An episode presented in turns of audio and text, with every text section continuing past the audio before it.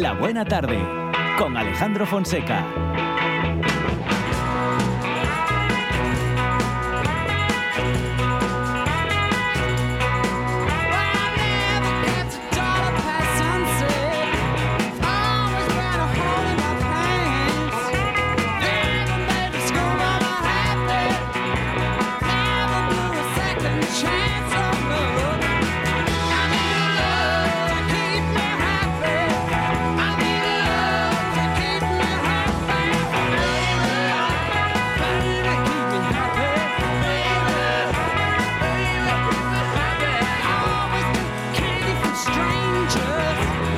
Nos acercamos con el bueno de Keith Richards a hablar de nuestros derechos como consumidores eh, con la Unión de Consumidores de Asturias y la voz de Ana Belén Álvarez. Ana Belén, ¿qué tal? Buenas tardes.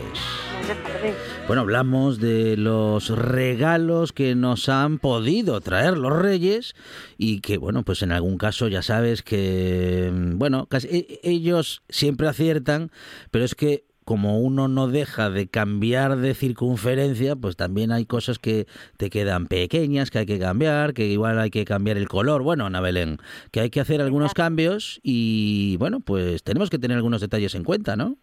Exacto, ¿no? Y precisamente es, es la fecha o la época del año donde más preguntan en relación a los cambios y devoluciones.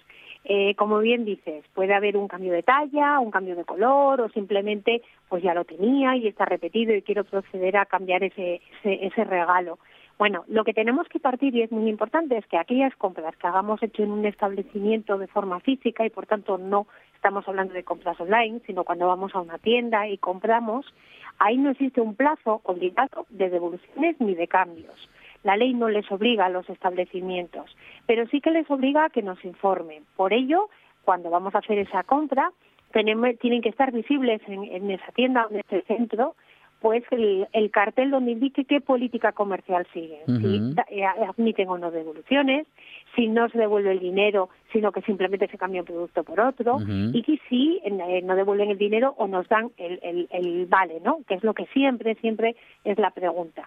Y luego tener en cuenta que esa obligación de informar, además de en ese cartel informativo, tiene que venir en el ticket o factura desde luego en el momento que procedemos a pagar y a llevarnos el producto.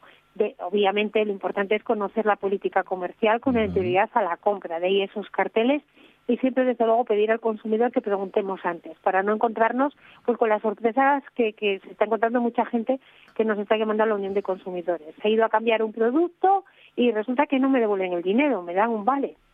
Y ese vale eh, caduca ahora en junio es la última, por poner un ejemplo, ¿no? De, estas, de estas llamadas. Bueno, en tanto que no están obligados a devolvernos el dinero, es verdad que nos pueden entregar un vale. Y en tanto que el vale no existe una revolución como tal, es verdad que eh, lo que está claro es que no, puede tener fecha de caducidad. Si gasto 50 euros y me dan un vale por esos 50 euros, si es dinero y equivale al dinero, si el dinero no caduca, obviamente ese vale tampoco puede caducar.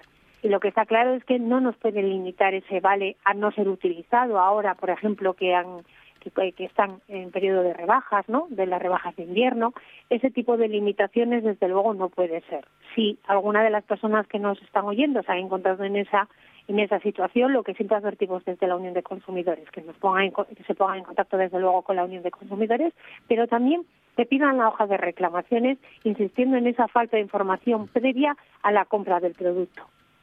Bueno, justamente esas eh, condiciones postventa, Ana Belén, decías que tienen que estar a la vista, ¿no? Las condiciones respecto de devolución, si nos devuelven el dinero o no, si nos devuelven en, vamos a decir que en vales de compra de la propia tienda, eh, y si no están a la vista, si, claro, esas condiciones esa tienda las tendrá seguramente, pero y si no están a la vista, podemos hacer, vamos a decir que algún tipo de exigencia que se adapte mm, a, a las nuestras, a nuestra necesidad, o aún así tenemos que respetar las normas, digo, aunque no estén a la vista tiene que haber esa información.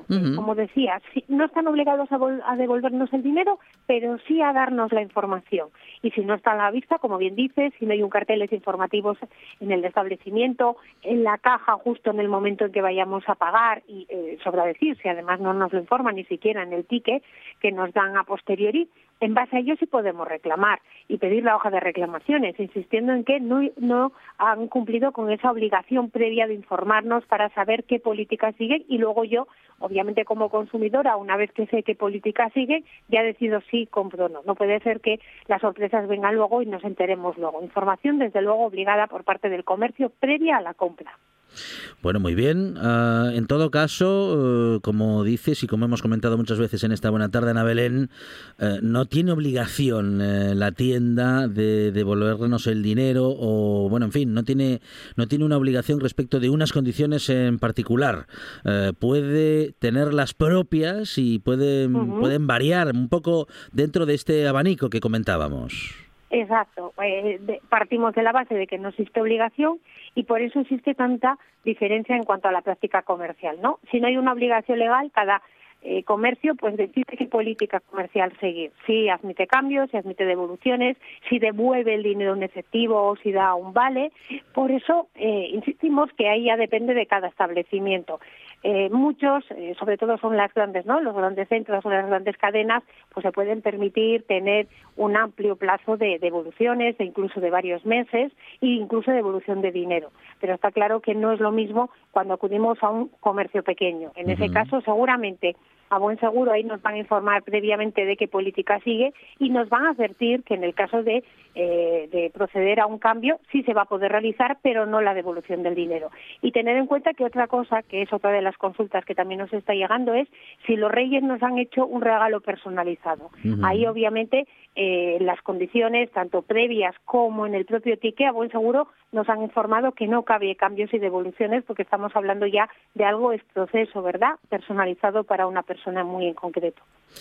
Bueno, Ana Belén, eh, seguramente en estos días hay muchos cambios, hay muchas personas que están ahí pendientes de, poder hacerlo. También tenemos que tener en cuenta que, eh, que muchas eh, tiendas pueden tener diferentes políticas de devolución respecto del límite de las fechas, ¿no? Esto, algunas tienen 15 días o 20, bueno, tenemos que tenerlo en cuenta también.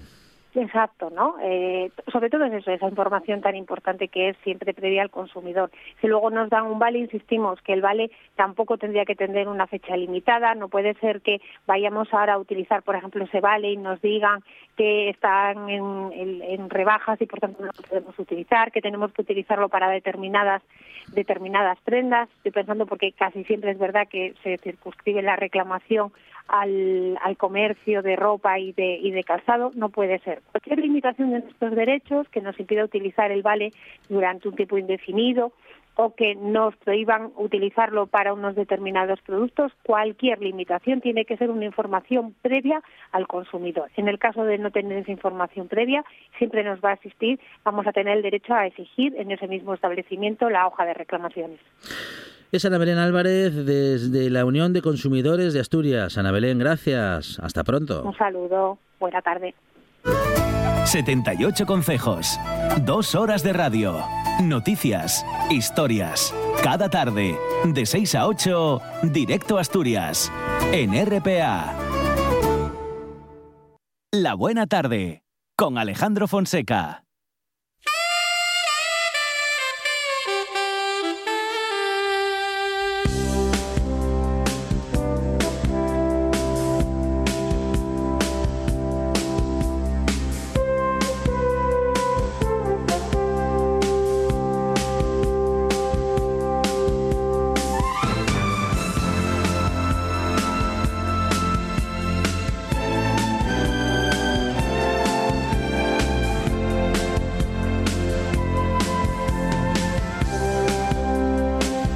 Sabemos cómo será la ley de Los Ángeles, pero hablamos de la ley de, bueno, de la ley de Asturias, yo no sé si de la ley de España, bueno, sí, más bien de la ley o de las leyes de nuestro país y de algunas sentencias que nos resultan tan interesantes porque nos cuentan y nos explican cómo funcionan muchas cuestiones eh, del día a día, muchas cuestiones cotidianas. Y claro, algunas, eh, bueno, o más bien todas están reguladas por la ley y digo, a veces con algunas es necesario que la ley eh, dictamine qué hacer o qué no hacer.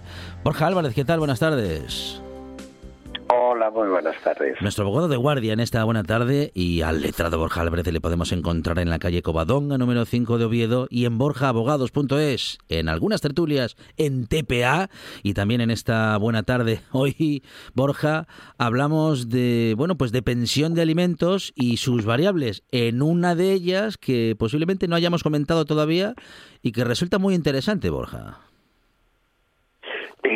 Y mira que hablamos, ¿eh? Mira, mira que hablamos tú y yo, y mira que contamos cosas, y mira que, que hablamos varias veces de temas de, de familia y de, y de pensiones de, de alimentos. Sin embargo, y yo creo que de este tema no habíamos hablado. Y es un tema que se, que se repite bastante ¿eh? y que es un tema que además genera bastante conflicto. Se trata de las pensiones de alimentos para los hijos mayores de edad. Porque, claro, estamos acostumbrados a que las pensiones de alimentos, cuando alguien piensa en un divorcio, una pensión de alimentos, pensamos en niños en chiquitines que necesitan que el progenitor o la progenitora que se quedan con ellos en casa viviendo y dándoles de comer pues que les haya que dar una ayuda para que puedan ¿eh? mantener a sus menores. Pero claro mm, qué pasa con los mayores de edad sí que dijimos muchas veces que esa obligación se prorroga en el tiempo y que solo se eliminará o solo cesará en el momento en que ese hijo o esa hija mayor de edad ya tenga una vida y una independencia económica, ¿vale? O un domicilio independiente, una vida independiente, por decirlo de alguna manera, ¿no? Pero ¿qué pasa si hay un divorcio en el que hay hijos mayores de edad? Podemos, ya no vamos a establecer visitas de guardia y custodia, pero podemos establecer pensión de alimentos, pues si está en la misma situación que acabamos de describir, es decir, que no tiene una vida independiente, que es dependiente, que está estudiando, que a día de hoy recordemos que los hijos se van de casa muy, muy tarde y que por problemas de nuestra sociedad actual se incorporan al mercado laboral y que adquieren una independencia eh, bastante tarde, eh, pues sí, está en la misma situación, necesitará una pensión de alimentos. ¿A quién le damos la pensión de alimentos? ¿Al crío? No. Claro. Se la debemos dar igual que cuando son menores. Se la debemos dar al progenitor o a la progenitora que los tiene conviviendo en casa y que le está prestando el sustento, que le está prestando el alimento. La pensión de alimentos es una pensión bastante extraña en cuanto a su configuración, puesto que es una pensión de alimentos para los hijos, para alimentar a los hijos, pero la acreedora o el acreedor de esa pensión es la progenitora o el progenitor con quien conviven, es quien presta los alimentos. Eh, esa es muy fácil de entender. Eh, yo me divorcio y me quedo con mi hijo viviendo conmigo. Eh, mi hijo tiene 19 años, ¿vale? Y yo le digo a mi mujer, mi hijo vive conmigo, me tienes que pagar una pensión de alimentos. Y mi mujer me dice, no, se la pago a él. Y digo, ya, pero es que no se la puedes pagar a él. Porque quien le da de comer, quien paga la calefacción, quien paga el agua, quien le paga el champú, quien le compra la ropa, soy yo. Esto ya parece un hotel. Si tú sí, tú, sí. Bueno, así funciona más o menos. No, sí, no, sí. Sabéis que Claro, no, pero hay que, es que me llegó la edad de decirlo, entonces ahora lo tengo que soltar la frase. suelta, suelta tú. Claro, claro. Vete, vete liberando, vete liberando que no nos oye nadie aquí. Pero sí que es la situación, ¿me entiendes? Eh, entonces muchos progenitores te llegan y dicen, oye, que esto pasa cuando estableces la pensión de alimentos para mayores de edad, es decir, que el momento del divorcio ya son mayores de edad, pero también pasa cuando los menores de edad se hacen mayores. Entonces siempre te llega el progenitor o la progenitora y te dicen, es que estoy pagando la pensión de alimentos, pero ¿por qué no tiene que cobrar ella o él? Que lo cobre el menor, el chaval. Ya no hay el menor, ya hay el chaval. Claro. Y dices, mm, no, porque entonces tú se lo tendrías que pagar al chaval, pero el chaval lo tendría que dar a su en casa porque mm, eso es para, para mantenerle, para alimentarle, ¿vale? Por ese motivo se configura la pensión de alimentos, esto fue una configuración jurisprudencial posterior en la que se dice, sí, es una obligación del progenitor frente a los hijos, es una obligación de prestar alimentos, de mantener, pero la acreedora o el acreedor quien puede exigir y quien debe de tener, quien tiene el derecho a cobrar esa pensión, es el progenitor o la progenitora conviviente. Ojo a la palabra conviviente, porque nos genera otro problema. Resulta que te llega de repente el cliente y te dice, oye, es que mi hijo está estudiando en Sevilla que mira, acabó, acabó la carrera, acabó en el instituto, sacó muy buenas notas y está haciendo una ingeniería en Sevilla. Vive en un piso de estudiantes y entonces digo yo que para qué se lo voy a dar a la madre o al padre si se lo doy a él y que se mantenga allí. Esta situación generó ya bastante jurisprudencia. Bueno, es una situación común, no es nada del otro mundo. Y aquí pasan, se, se, mezclan dos cosas, ¿vale? En primer lugar, se mezcla el hecho de la convivencia. Y el Tribunal Supremo ya dijo claramente, esa residencia temporal, temporal por estudios fuera del domicilio paterno o materno del domicilio familiar, no es un cese de convivencia con el progenitor conviviente. Sencillamente es una situación temporal. Se va a Estados Unidos, es una situación temporal. Eh, no es nada definitivo. Y por eso no permite que la pensión de alimentos se mande a ese, a, a ese hijo mayor de edad que está en Sevilla. No la podemos mandar a Sevilla, se la tenemos que mandar a la madre que vive aquí y ella será la que lo gestione. Ojo, que esto nos genera la segunda cuestión. Ese hijo que hasta ahora vivía en casa gasta lo mismo en Sevilla que en casa. Ah, no, claro.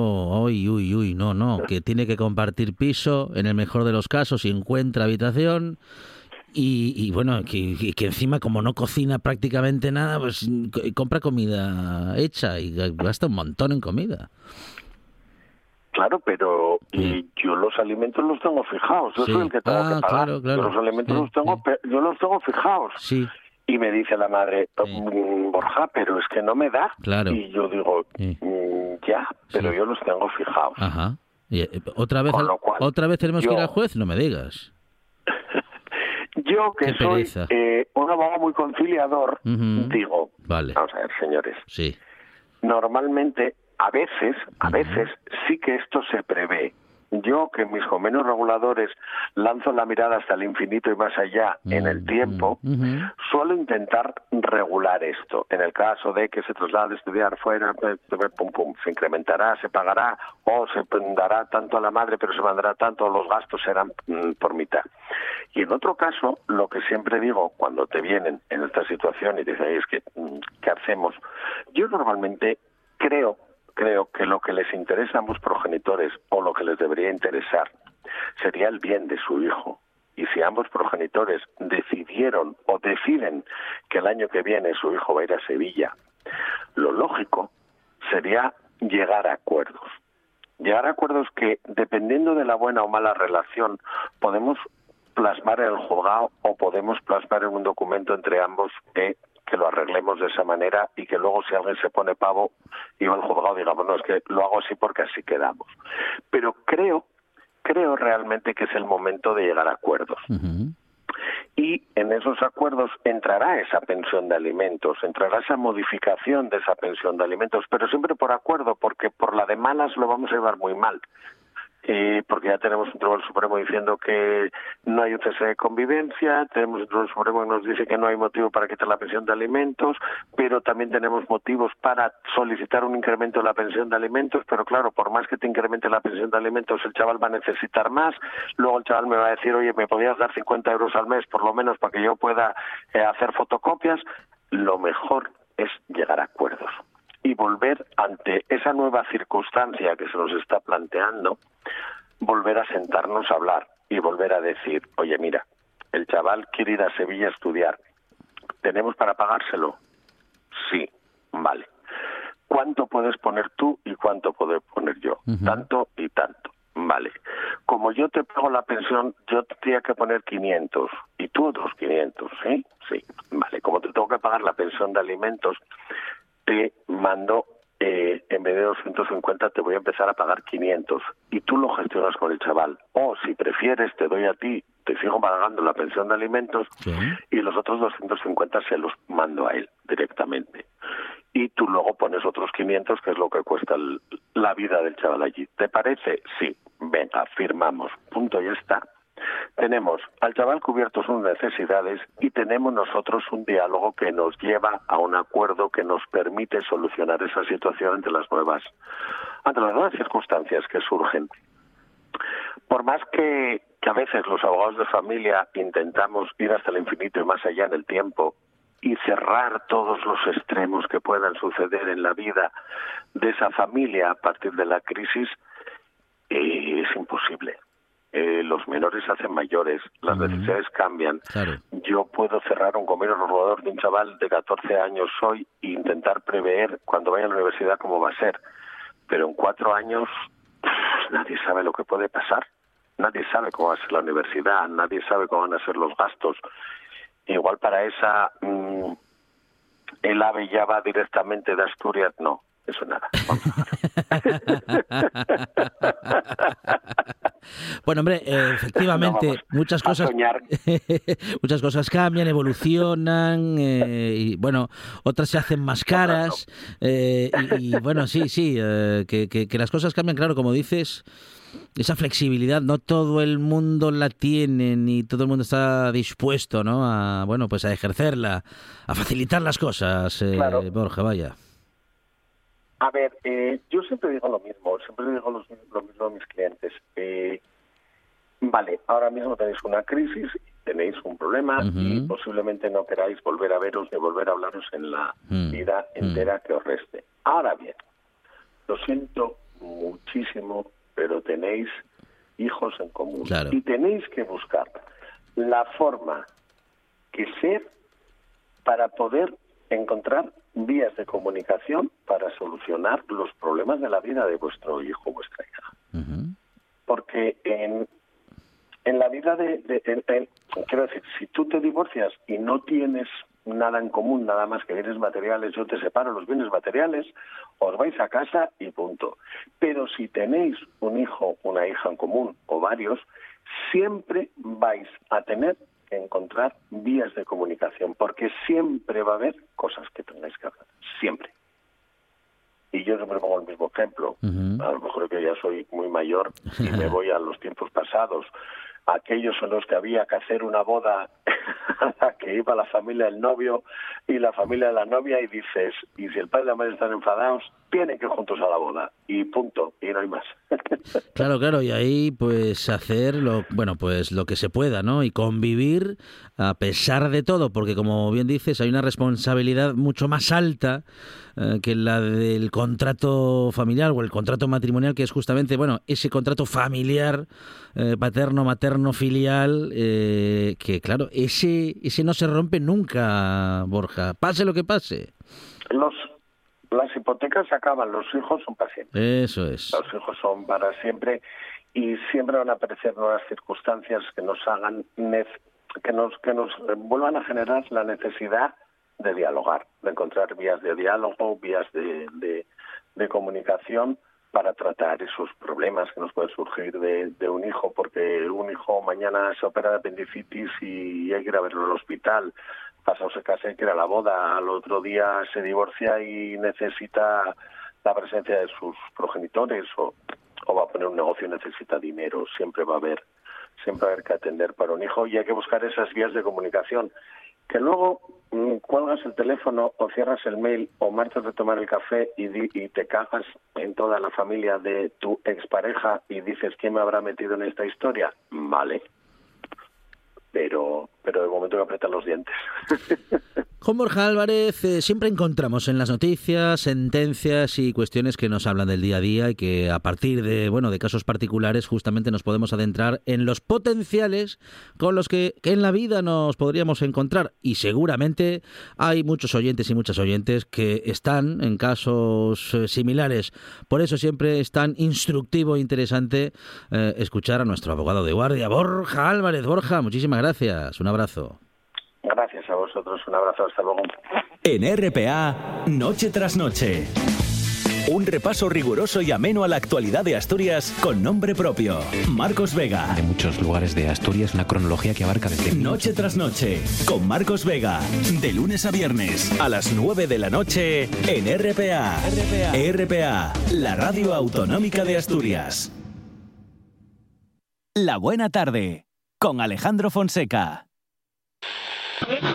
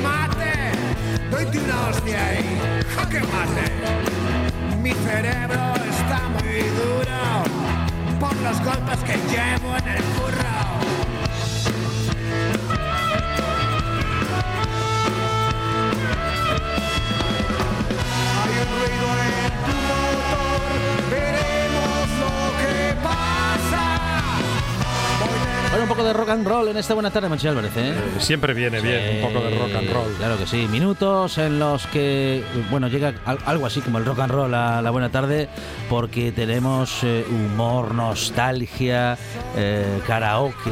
buenas historias. buenas historias.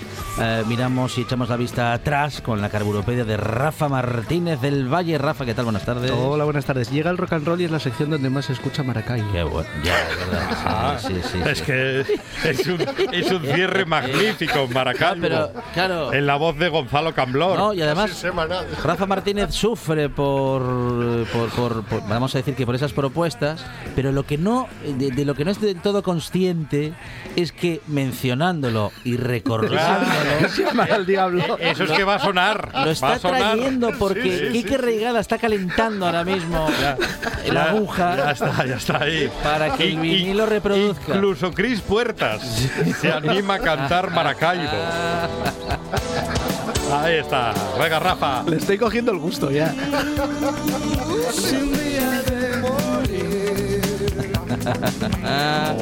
No hay ninguna. ¿No hay versiones de Julio Iglesias de esta canción? Podría, ¿eh? Sí, sí, sí, sí. aquí donde yo nací que sea aquí en Maracaibo. Nos saluda el público. Mire, hay pancartas, hay gente con pancartas. Sí. ¿Alguien se acuerda de Ayuso? Con, aprobación. Sí, sí, hay gente a la que le gusta la fruta en los estudios de la buena tarde. Bueno. Que sea aquí donde yo nací. Se da cuenta Rafa Martínez. Aquí en no sé, no se puede, es terrible. no se puede, es que no se puede venir a la radio en directo. Esto es muy peligroso. Y yo, y yo que no, la culpa la tiene Rafa Martínez. Sí, todo, sí. ¿Por qué mienta la unión? Por una vez. Mienta la cuerda en Por una vez no tiene la culpa eh, Monchi Álvarez. Y yo que, y yo que os iba a invitar a ir de viaje conmigo. Mire, qué taza, mire qué taza más, guapa me regaló Cris Puertas. No tema, no tema. La unión, Maracaibo, aquí Algunos musicalizamos mejor que Monchi Álvarez. ah, sí, se incluye usted. Los viajes, sobre ah. todo. Sí, sí, sí. Bueno, no sé quién sería. La calidad no se pregona, Fonseca. no sé quién sería el que escogió la, canción de Silvio Rodríguez que cerró la, la sección de Jessica, pero seguro que no fue Monchi Álvarez. A mí me gusta. No, le gusta, le gusta, ¿eh? Sí, sí, le gusta. Me encanta esa canción. Sí, sí, sí. Pues eso, quiero invitaros a viajar conmigo. A, a, todos, a todos menos a Monchi. Sí, muy bien. Viaje con nosotros. Vamos a viajar en el tiempo. Porque me temo, me temo que va a venir preguntando, va a venir cantando en el coche y no. Quiero que viajéis conmigo al pasado. Ah, muy bien. ¿Os apetece? Oh, sí, sí, claro, claro. Eh, podemos eh, bajar al, al garaje de la RPA. Ajá y coger ese, esa máquina del tiempo que tenemos hecha con un dos caballos, si os parece. Ah, Doc, ¿has hecho una máquina del tiempo con un dos caballos? Por supuesto, Marty, de hacer una máquina del tiempo con un coche, hacerla fiable. y que sea fácil de reparar, sobre todo. Exacto. Y entonces eh, podemos irnos a, a 1986. Qué buen año un año para los maradonianos. Un, año bueno, mm, un año en el que yo tenía cuatro años y podemos irnos a, mi barrio, a la calzada, en el 86. Cuatro años tenía en el 86. Tenía cuatro años en el 86. sí. Es cara dura. Y, sigo teniendo 27, mira tú, es una cosa muy extraña. Eh, Está como Serrat, hace 20 años que tiene, 20, años. Sí, igual. Yo, pues hace más que tengo 14. y tú vas a seguir teniendo 14, 14 toda, la, vida. Sí, sí.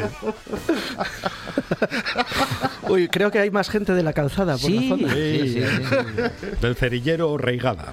Ah, bueno. Eh, pues nos vamos a la calzada. Vamos a descubrir el lugar en el que en el que olí por primera vez la gasolina, en el que vi por primera vez a alguien lavarse con gasolina, como dice la canción que preguntabas tú la semana pasada, eso de lavarse con gasolina. Eh, en la calzada. En la calzada. En el taller de Juanín, el de Les Motos. Ah, mire.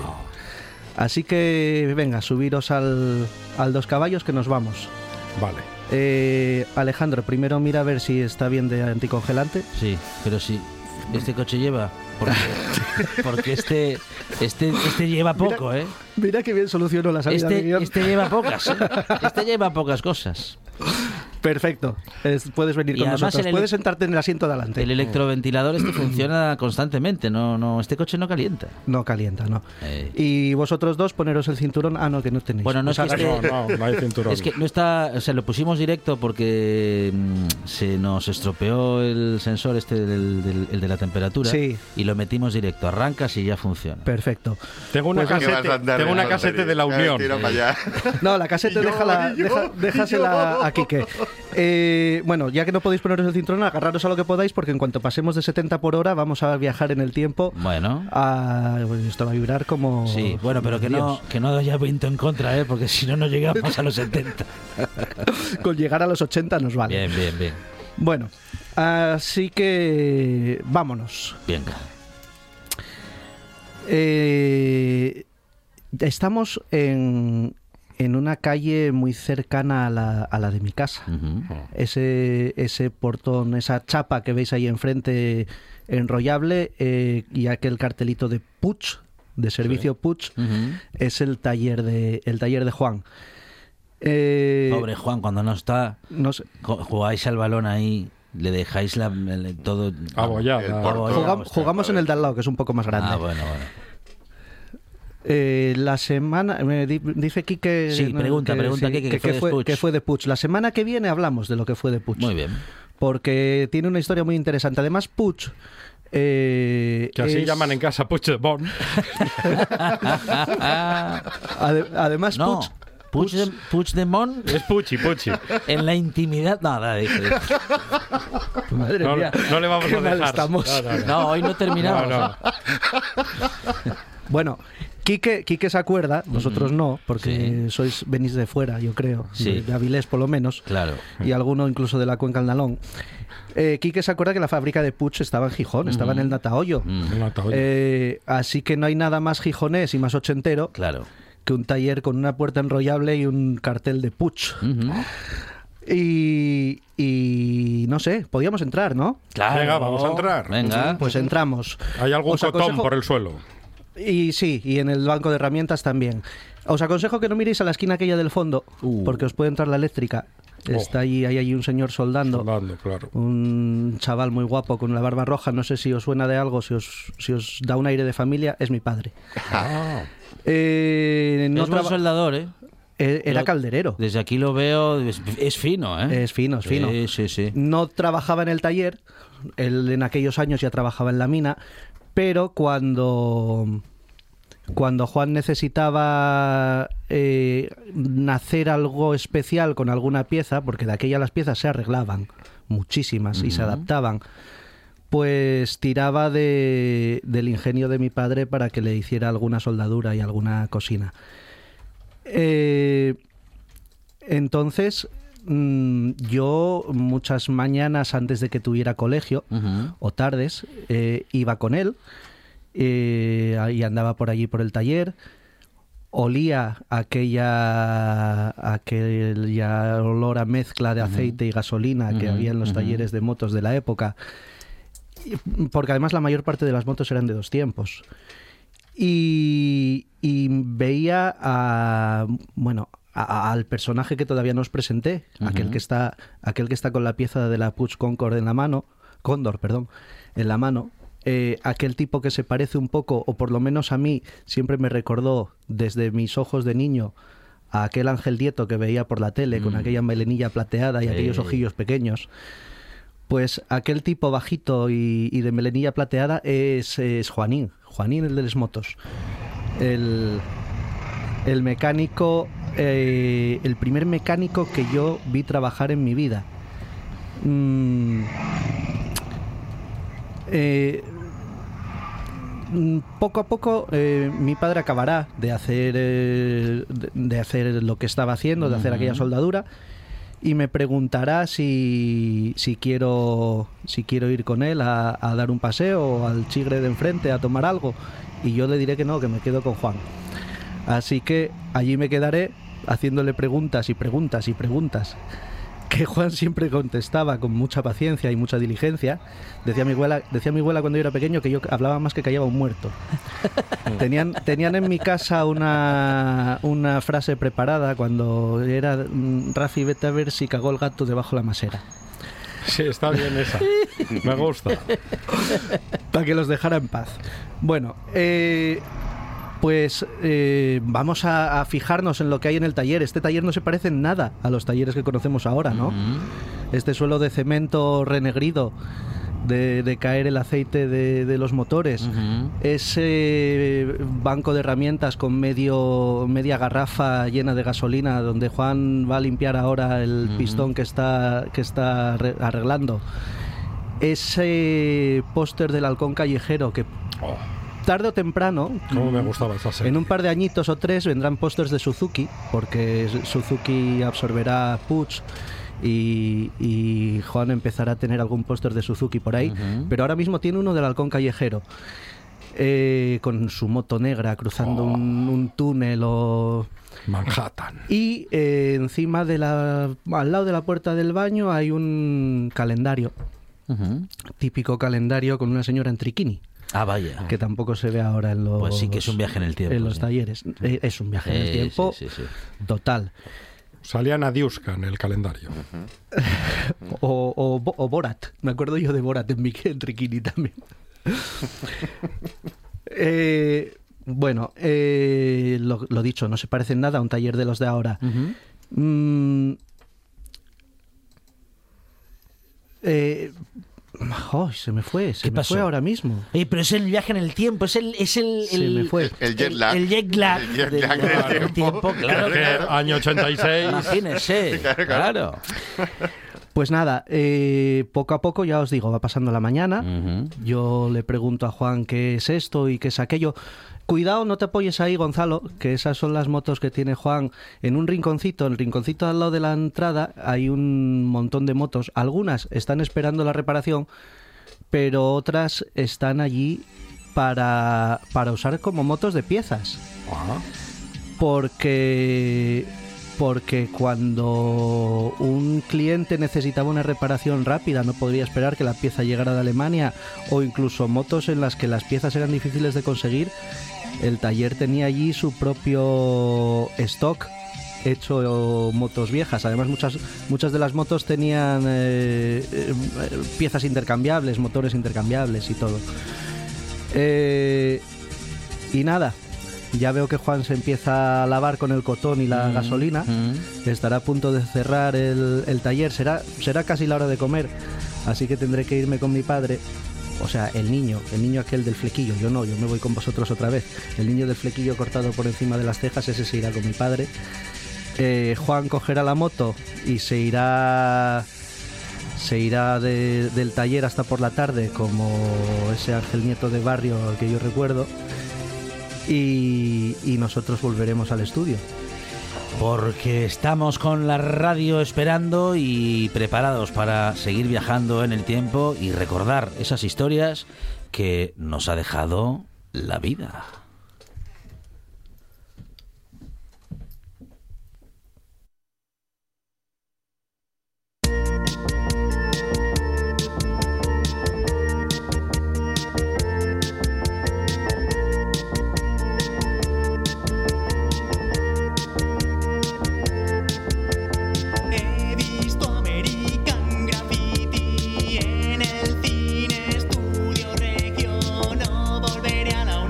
Gonzalo Camblor, ¿qué tal? Buenas tardes. Hola, buenas tardes, Monchi, Alejandro, Rafa, Quique. Cris. Buenas tardes a todos. Pues la verdad es que que volvemos otra vez a lo mismo. Me estáis poniendo un listón después de estos minutos. Me estáis poniendo No un se listón muy preocupe, alto. que- Juan Inés de les motos. Claro, claro, es que No vamos. se preocupe que enseguida lo bajamos. O lo bajo yo directamente. Ya lo Como una, como una hoja de sierra. Sube, baja, sube, baja. No, y menos mal que viajamos en enero, porque si llegamos a viajar en junio, a mí no me encuentra porque estoy viendo, estoy mirando el mundial, ¿eh? Sí, sí, sí, sí. sí. No hay opción. Bueno, pues eh, hoy os traigo unas historias No, no. Eh, vale, sobre las empresas más antiguas del mundo Ajá. que aún siguen funcionando. Claro, el hecho de, de ser muy antigua tampoco Sí. arregla nada, pero ¿La- siguen la funcionando. Ah. No, no, no, verás, Ah. verás, verás, verás. De- en las la monarquía. Mm. Espera, Sigo en, en la- jardines. en la- en las más antiguas del mundo. El corte inglés. Bueno, he cogido cinco, eh, luego os explico por qué. Y vamos a empezar con la más, eh, la más cercana en el Ajá. tiempo. El Real Madrid. Es el Chateau de Goulin. Ah, mire. Chateau de Eh, Goulin. Chateau de Chateau Goulin. de Goulin. Es una, una empresa de vinos, una bodega, Ah, muy bien. que fue fundada en el año 1000 Toma. y todavía sigue Wow. funcionando. El chato de Gulán, ¿viste? El Chateau de Goulin tiene un castillo eh, que lleva más de mil años albergando a la misma familia. Ah, mire. Y siguen Pues estará. produciendo pues, vino. Pero ¿y cómo ahora lo- mismo. Pero, a ver, a ver, a ver, a ver. ¿Cómo a ver. no, Cuidado, cuidado. ¿cómo envejecieron? ¿Cómo envejecieron? Al- alguno ya hizo la fotosíntesis. ¿no? Lo llevan bien, ¿no? Es que me lo- bueno, Claro, claro. pues, claro. y además de seguir produciendo vino, Ajá. tienen un museo de obras de arte que fueron almacenando la familia durante los años. Mm. Qué bueno. La verdad que es un Lo que es puntazo. tener dinero. Eh, O sea, sí. en, en el año 1000. Y poder hacer lo que le da la gana. Claro, claro. ¿Eh? Bueno. Y ahora, eh, es- este que viene ahora es una de las razones por las que cogí cinco. Es el cuarto más antiguo.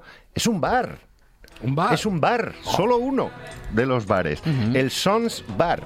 Está ubicado en Athlone, en Irlanda. Y es un bar, en origen es una posada. Qué decepción. ¿Por? Yo esperaba que el bar más antiguo del mundo estaría en Mieres o en La Viana. Pues ya ves, En chico. Irlanda, tío. Ya ves, chico. Yo- también me sorprendió, ya ves. Eh, Lleva abierto desde el año 900. En unas obras de remodelación del edificio encontraron piezas eh, de metal y monedas y tal de ese año. Un puntazo. Pues sí que dura el alquiler, ¿eh? ¿Verdad? Sí. Durante los años, claro, tuvo muchísimos propietarios, no es familiar como era el caso anterior. Uno de los propietarios es muy curioso, mm, Boy George, el cantante de Boy George, Culture Boy Club. Oh, no Desde el año 87 tenía el, el Sons Bar en Ujú. Irlanda. Bueno, es curioso también. Y no le puso Chameleon al bar. Y no le cambió gran cosa. La verdad es que estaba viendo las fotos y, y no cambió. Hombre, se modernizó, ventanas nuevas y tal, pero siempre dentro de una línea de conservación del edificio. Y la Hoy verdad que hoy le estáis muy- dando trabajo aquí. Está muy guay. Sí, sí. Está muy rápido. Club, Sí, sí. El tercero. Ah, sí, sí. Voy, voy, George. Voy. Bueno, Un el chiste- tercero. Un chiste muy elaborado. El tercero lo quería, más lo quería antiguo. Monchi para él, pero se lo quitó. Estaba- No, está rápido ahí, Alejandro. ¿eh? Nunca sonó, nunca se oyó este chiste. es el San Peter Stiefkellers, que es un restaurante que está en la ciudad de Salzburgo. Salzburgo En Austria. En, en Austria, sí, señor. Lleva abierto desde el año 803.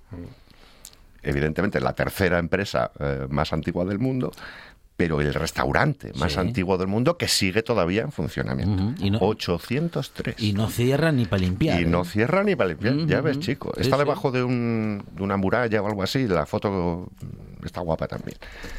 La segunda más antigua del mundo es eh, Nishiyama Onsu Keiyunkan, Ajá. que es un hotel Sí, y balneario sí. que lleva abierto desde el año 705. Estaba, está en, en- en- Japón también. Bueno, vamos sí, hacia atrás cada vez, ¿eh? Empezamos con una empresa del año 1000 y vamos cada vez más hacia atrás. Hasta la más antigua. Eh, aprovecharon las aguas termales y tal. sí Alejandro que se acaba de dar sufrieron. cuenta del detalle. Sí, Ya, ¿eh? sí, sí, sí. Se, hicieron diferentes eh, ampliaciones y demás, pero siempre manteniendo el mismo estilo, el, la misma- el mismo espíritu del edificio original. Y lleva desde el año 705 acogiendo eh, visitantes. Y la más antigua del mundo es una empresa japonesa también que se llama Kongo Gumi. Es una empresa de construcción de, Os- de Osaka que fue fundada por la familia Kongo en el año 578. Wow. En principio eh, mantiene, mantuvo eh, la propiedad familiar hasta el año 2006, Ujú. en que llegaron a, a quiebra y entonces fue comprada por el grupo de construcción Takamatsu. Aunque se considera que está eh, absorbida, es decir, es subsidiaria de, la, de, la- de Takamatsu, pero sigue funcionando de forma independiente, por eso se considera que sigue siendo la empresa más antigua del mundo en funcionamiento. Claro, una vez encontradas las más antiguas del mundo, pues vamos a las de España. Bueno, Pero en este caso voy a hacerlo al revés. Eh, empezamos por la más antigua, vale. que es la Casa Ganaderos, que está localizada en Zaragoza y que fue fundada por el rey Jaime I de Aragón el 12 de mayo de 1218. Es decir, incluso la más antigua es casi 300 años mm, más vieja que la, que la primera que habíamos dicho, Sí, que era sí, sobre sí, el año sí. 1000. O sea que no han sobrevivido tan bien las empresas españolas en este Una J aragonesa. ¿Sabes qué pasa? Es el momento de, Eh, eh, de Pasa que en, España igual no había registros, porque éramos bastante, Eso también es éramos cierto. bastante vagos sí, sí, eso. también es cierto. De hecho, eh, la Casa Ganaderos eh, regulaba los pastos, la transhumancia, la venta de carne y de lana del ganado bovino en la zona de Aragón. De hecho, es 55 años más vieja que la Mesta, que cumplía el mismo papel, pero en Castilla. Además, no no, obstante, no- no engaña con el nombre, ganaderos. Sí, claro. ¿Quién le no va a hay- preguntar no hay, a qué no se hay dedica? pérdida, no hay, no hay pérdida, no, no. La diferencia, la diferencia es que la Mesta eh, se desapareció eh, como a mitades del siglo XIX o algo así, y sin embargo la, la Casa Ganaderos sí que sigue. Que, que yo estoy pensando, tú Sí piensas que si a tu abuelo o al mío lo nació tal día como hoy y lo asentaron a los cuatro o cinco días, una empresa que tardara cinco días, eh, o sea, siglos en, en registrarse, eh, sí, tampoco sí, también es nada. verdad, ¿no? También es verdad. Pero bueno, en principio tenía, pues aparte de la función de regular, llegó incluso a tener privilegios de legislación. Es decir, el líder de la Casa Ganaderos, que se llamaba el Justicia, que se llama el Justicia, eh, ¿El podía- Justicia se llamaba? El Justicia, el cargo se llamaba el Justicia. Justicia. Eh, no solo podía tomar decisiones respecto a lo que hablábamos, pastos, carne y tal, sino que incluso mucha de la población de Aragón de aquella, de aquella época acudía a él antes que a los jueces. Hay una curiosidad en eso, que a los jueces siempre se puede recurrir en una instancia superior. En el justicia no. La decisión era salomónica y ya no había vuelta de hoja. La verdad es que curioso. Actualmente Me gusta el Justicia, ¿eh? Sí, Es sí. un buen mote. ¿Verdad? Sí. Está guay el nombre, sí, sí. Actualmente es una Estamos cooperativa. pisándole la sección a, Bo- a Borja ahora. sí, con lo de la justicia. claro, sí, Con con la- tal, sí, sí, sí. Pues ahora mismo es una cooperativa ganadera de bovino con 270 miembros y sigue comercializando la carne de cordero de las granjas de los socios. La verdad que sí, está muy curioso también. Bueno, eh, ahora saltamos un poco a las demás, más que nada por la curiosidad de la siguiente más antigua es Codorniu, Me cachi la mar. 1551. Codorniu. Ah, sí, los de las cuenta. burbujas. 1551. Que ya no hacen el anuncio aquel. No, es. no, no, no. que, que paraba sí. las navidades. Era Sí, epatante sí, sí, aquel sí, anuncio. Sí, sí, sí. Y el de Freixenet también, que Eh, tenía muchas también, expectativas. sí, Sí, sí, sí, sí. Pues Codorniu está fundado por Javier Jaime Codorniu. Lo que pasa es que ahora mismo ya no es de la familia Codorniu, es de la familia Raventós, me parece. Ah. Pero bueno, Ya no, 1551. ya no se gastan la pela en, en la publicidad. Oh, sí, eso sí. El siguiente eh, sería el Monte de Piedad de Madrid, 1702. Créditos rápidos, incluso pues por, eh, por bienes, ya no era solo dinero. Tú dejabas una joya, un coche, o, te daban el crédito muy rápidamente y a bajos intereses. Como Creo que- ahora. Sí. Casi lo mismo. sí, Creo que sí. Urdanga empezó a hacer negocios bueno, otra más, la empresa Vilaseca es de 1714, que está en Capellades, en Cataluña también. Esta papel. Mm, utiliza, o sea, fabrica papel de todo tipo, entre ellos el papel de la fábrica de moneda y timbre. Ah, No lo imprime, Es importante, no, no ¿eh? puede imprimir, detalle. pero sí que vende el papel. La siguiente es las bodegas Al- Alvear, de 1729, en Montilla, en Córdoba. ahí estuve yo, Montilla Moriles, Sí, Alvear. señor, Sí, señor, Alvear. Fino. 1729. La empresa Arcos es de 1745 de Albacete. Ahí ya implica. Ah, sí, los, Los cuchillos. cuchillos. Eso es, cuchillería, Sí. eh, tijeras, navajas, tal. Desde 1745.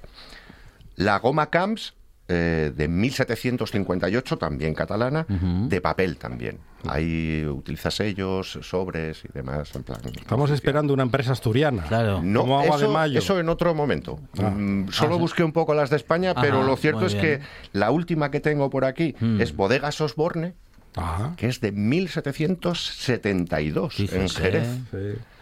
Buenas noches, señora. Buenas noches, señora.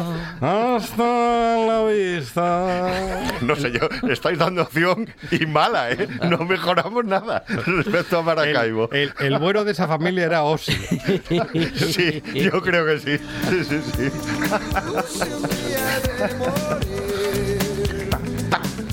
Ah, es que no, no lo puede evitar. Sí, la verdad que sí. Además que reconozco que algunas de las canciones de, de la Unión sí que me gustan. Más de la primera época también es cierto. Bueno, vamos ahora con las fobias. Mientras no le gusten las de Bertín Osborne, no hay Eh, problema. No, hay menos. Sí, sí, sí, hay menos, menos. Pinche en hueso el tema. Ormefobia. Miedo a entrar en estado de shock. Ah, mire. Bueno, la verdad es que si entra bueno. uno en estado de shock tampoco tiene tiempo mucho para... Ya, para tener Miedo, tener ¿verdad? Miedo a no entrar en ello. Claro, pero Sí, bueno, Sí, sí. cada uno. Sí, sí. Mageirocofobia. Ajá, miedo a los colores. Miedo a cocinar. Ah, mire. Ah, bueno, yo conozco gente Sí, que sí, tiene sí, miedo Esa crisis, sí. o a cocinar o a entrar en la cocina. O a encender la vitro, como el que suena. Claro, sí, Sí, hay, hay un montón de gente. Mire, Bertín con Osborne podría tener esa... ¿Cómo se llama? Mageirocofobia. Mageirocofobia. A ver, enciende la vitro ya, Bertín, haz el favor. Sí, sí. Que no es tan difícil, hombre. Y esta es curiosísima. Filemafobia. Ajá. Filemafobia. Miedo a los besos. Ah, los besos. No me Miedo a los gente besos. que tiene miedo a Pero los con la boca abierta o Sí, cómo son así. esos. Yo me imagino que serán de todo tipo. Ah, Miedo A lo besos. mejor por bacterias o yo qué sé, alguna podría rara. ser, podría ser. gente sosa. Pero no deja ser un punto. Bueno, la Miedo a última fobia de la tarde. Filemafobia. Filemafobia. Era la última, era la última. Con Gonzalo Camblor, ahora mismo no tenemos tiempo para más y estas han sido las curiosas curiosidades que hemos compartido, que él ha compartido con nosotros y que también nos han hecho pasar estos últimos minutos. Gonzalo Camblor, gracias. Siempre a vosotros. Rafa Martínez del Valle, thank you. Muchas veces. Bueno, Monchi Álvarez, eh, llegamos al final, ¿eh? Ay, Pero bueno, no Pero pasa bueno, ahora llega Cris Claro, Puertas, no pasa nada porque con se Directo termina Asturias. directo- se termina la buena tarde, pero empieza Directo Asturias con Cris Puertas y nosotros nos despedimos hasta mañana porque si hoy es jueves, mañana será viernes, claro. Sé que son cosas que descubrimos en la Qué- radio. qué bien, Menos qué mal bien que está la buena tarde, Fonseca. que si no, ¿dónde iba usted a encontrar? En Barrio Sésamo, tal vez. Claro, no, no, pero más buena tarde y más radio aquí mañana a las 4 en RPA. Let